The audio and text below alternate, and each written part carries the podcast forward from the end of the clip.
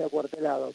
Antes era Tal cual, me reía porque es una buena manera de agarrar a Juan, así que podemos charlar, este, lo que nos quede lo podemos retomar la semana que viene, vas a seguir guardado. Por supuesto, por supuesto. sí, toda la Argentina debería estar guardada, este, por lo menos según parece todo, todo abril, ¿no? Por lo que se está, lo que nos está a cuenta gota dando la prensa en este momento es que estaríamos este, guardados gran parte de abril por lo menos.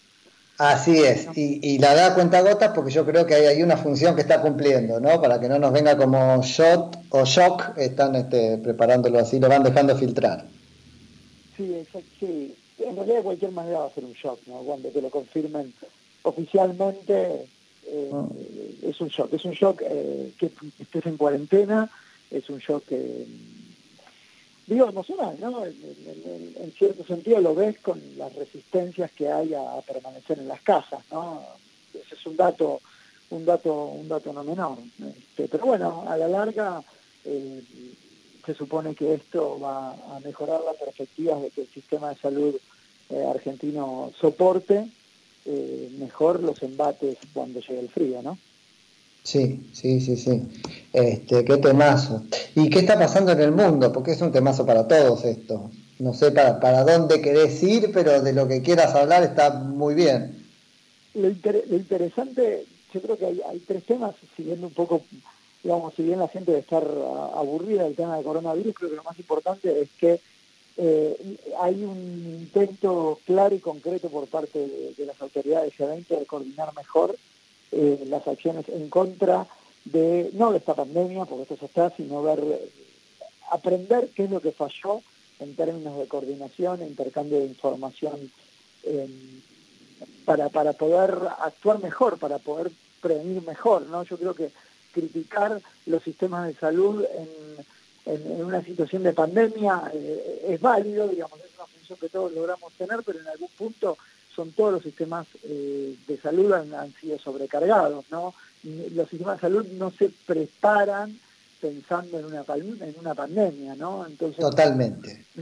claro, me parece importante señalar eso y, el mayor y el menor funcionamiento, si vos mirás eh, la, experiencia que estamos teniendo ahora eh, relativamente exitosa, por lo que podemos apreciar, al menos de nuestras casas y por lo que nos logramos informar del despliegue militar en relación a tener preparadas más camas dentro de lo que es la sanidad militar, eh, esto que están haciendo en Italia, lo que están haciendo en, España, en los mismos Estados Unidos, también en Rusia, etcétera, vos ves cómo los sistemas de salud están tratando de coordinar mejor interna, internamente para tener una respuesta eh, justamente que que, protejan el mayor número de días posibles, ¿no? Eso también lo tenemos que tener presente, es una realidad que se nos extienda la cuarentena, también es una realidad de que no, no, no todas las vidas son salvables en una pandemia, ¿no? Entonces esto creo que son dos, dos, dos, dos componentes importantes. Y el otro componente importante es que los líderes mundiales están pensando, y lo estás viendo vos en los paquetes fiscales, y un poco con un poder de fuego muchísimo menor en la República Argentina, que todos se están preparando porque lo que no quieren es que post pandemia, eh, si bien va a haber un periodo recesivo en la economía mundial, que eso no se transforme en una depresión y que estemos en un periodo, las predicciones más complejas son o que te señalan que, por un periodo relativamente eh, extendido de tiempo, dos o tres años de una depresión a nivel global, este sería sumamente nocivo para todos. Entonces, creo que la segunda buena noticia es que todos se sentaron a hablar y decir, che, mirá que la recesión la tenemos que dar vuelta rápidamente, la fortaleza de los sistemas económicos de, de los principales países del G20, no, es el caso de la República Argentina, eh, pero de, los principales países del G20 están yendo paquetes fiscales y paquetes de estímulo fiscal muy importantes. La, la administración Trump logró recientemente un paquete de ayuda fiscal a los ciudadanos por dos mil millones de, de, por dos mil millones de dólares eh, dice que se les escapó a ellos la tasa de desempleo, lo mismo está pasando en, Europa, en Italia, en España, en Suiza, y, seguramente nos va a pasar a nosotros, por eso también hay medidas eh, fiscales al respecto. Desde el punto de vista positivo, si vos querés, eh, la pandemia en cierto sentido ayuda al gobierno argentino a ganar más tiempo en la propia negociación de deuda, ¿no? Pero la pregunta es cómo vamos a crecer y cómo vamos a, a mejorar la, fortaleza económica de la Argentina, siendo que veníamos de una debilidad relativa y que la pandemia nos pone una debilidad aún mayor, ¿no? Yo creo que... Así es. Claro, no quiero ser un pájaro de mal abuelo en, en, épocas de pandemia, entonces me permito pensar de que esto se está pensando, que esto se está viendo y que posiblemente eh, se pueda elaborar un plan, ¿no? Qué, qué, qué bárbaro, qué bárbaro. Eh, te escuchaba con atención y no te este, interrumpía porque no quiero superponerme con esto del Skype, ¿viste? Que es como una cosa que, te apaga cuando hablas, entonces no, no, podía conversar. Che, este, pasa que casi que tengo la respuesta, pero bueno, eh, ¿crees que como ciudadanos estamos también este, avisorando la, enorme consecuencia económica de todo esto en el mundo. Lo estamos avisorando en el sueldo nuestro del mes que viene, pero, pero ¿cómo puede impactar así de profundo en el, en el orden económico mundial, digamos? Eh, creo que sí, creo que, que hay conciencia de que esto va a, que todos, todos vamos a salir más pobres esta, de esta pandemia la pregunta es, eh, la pregunta no es cómo vamos a terminar esta pandemia, sino qué tiempo nos va a llevar a recuperarnos. ¿sí? Esta es la clave de todo esto. O sea, yo me voy a poner del lado eh, positivo. Eh, lo bueno cuando vos venís de una situación como, como la de la República Argentina es que si todo más o menos se alinea y se toman las decisiones políticas adecuadas, la Argentina se puede recuperar relativamente rápido, como lo ha demostrado en otras situaciones la digo, ahí vienen dos cuestiones que son centrales, ¿no? que, están en, el futuro eh, post pandemia de la Argentina, deuda e inflación.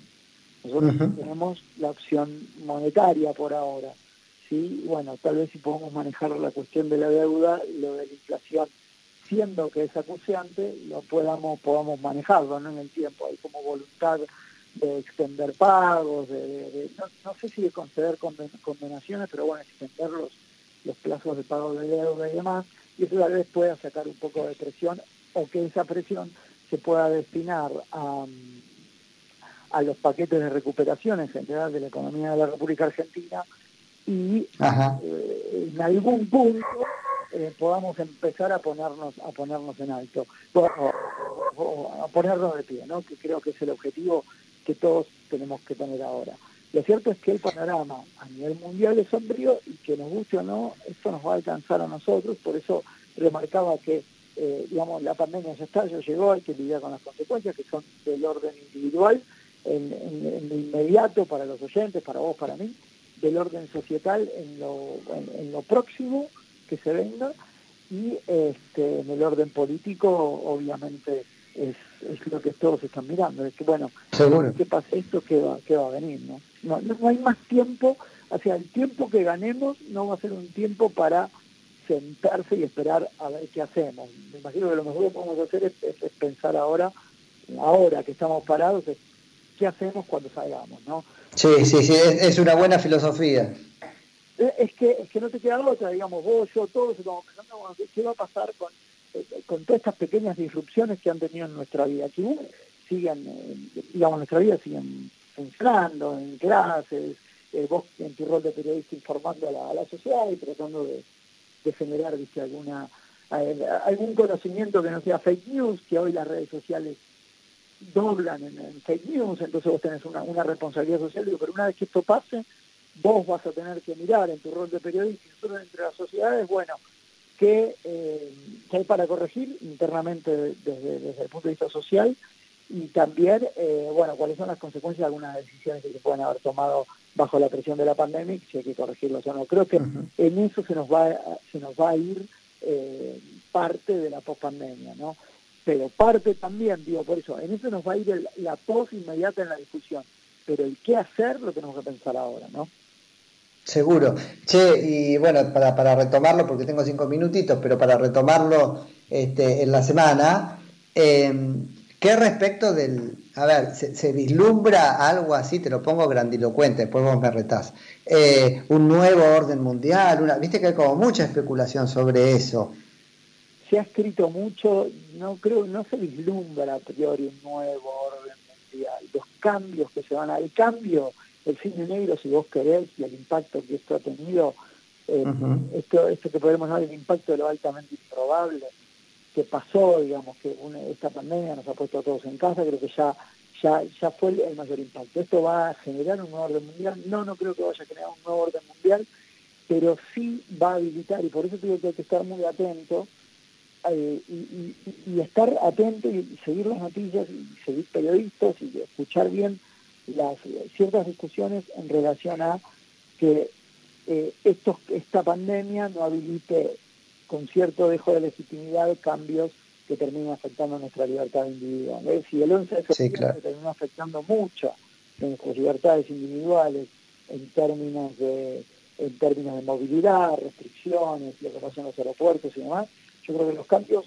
primero van a venir por ese campo, ¿no? Bueno, vamos a tener que monitorear mejor determinadas cosas y demás. Un trabajo del New York Times que es eh, que es magistral, que te muestra en esencia cómo se expandió la, la, pandemia del coronavirus desde el momento uno, de la primera semana, al resto del mundo, en esencia, pudiendo poner, este, pudiendo poner en conjunto los datos de toda la gente y todos los movimientos que hoy son públicos, están abiertos, y que vamos a ver cuáles, cuáles fueron los primeros pacientes y demás. Bueno, eh, toda esa clase de, monitoreos y toda esa clase de eh, tecnologías que ahora se están usando para controlar al coronavirus que sean eh, que pasada la que pasada esta, esta pandemia tengamos un, mejor conocimiento y una mejor discusión acerca de, los empleos futuros de la misma.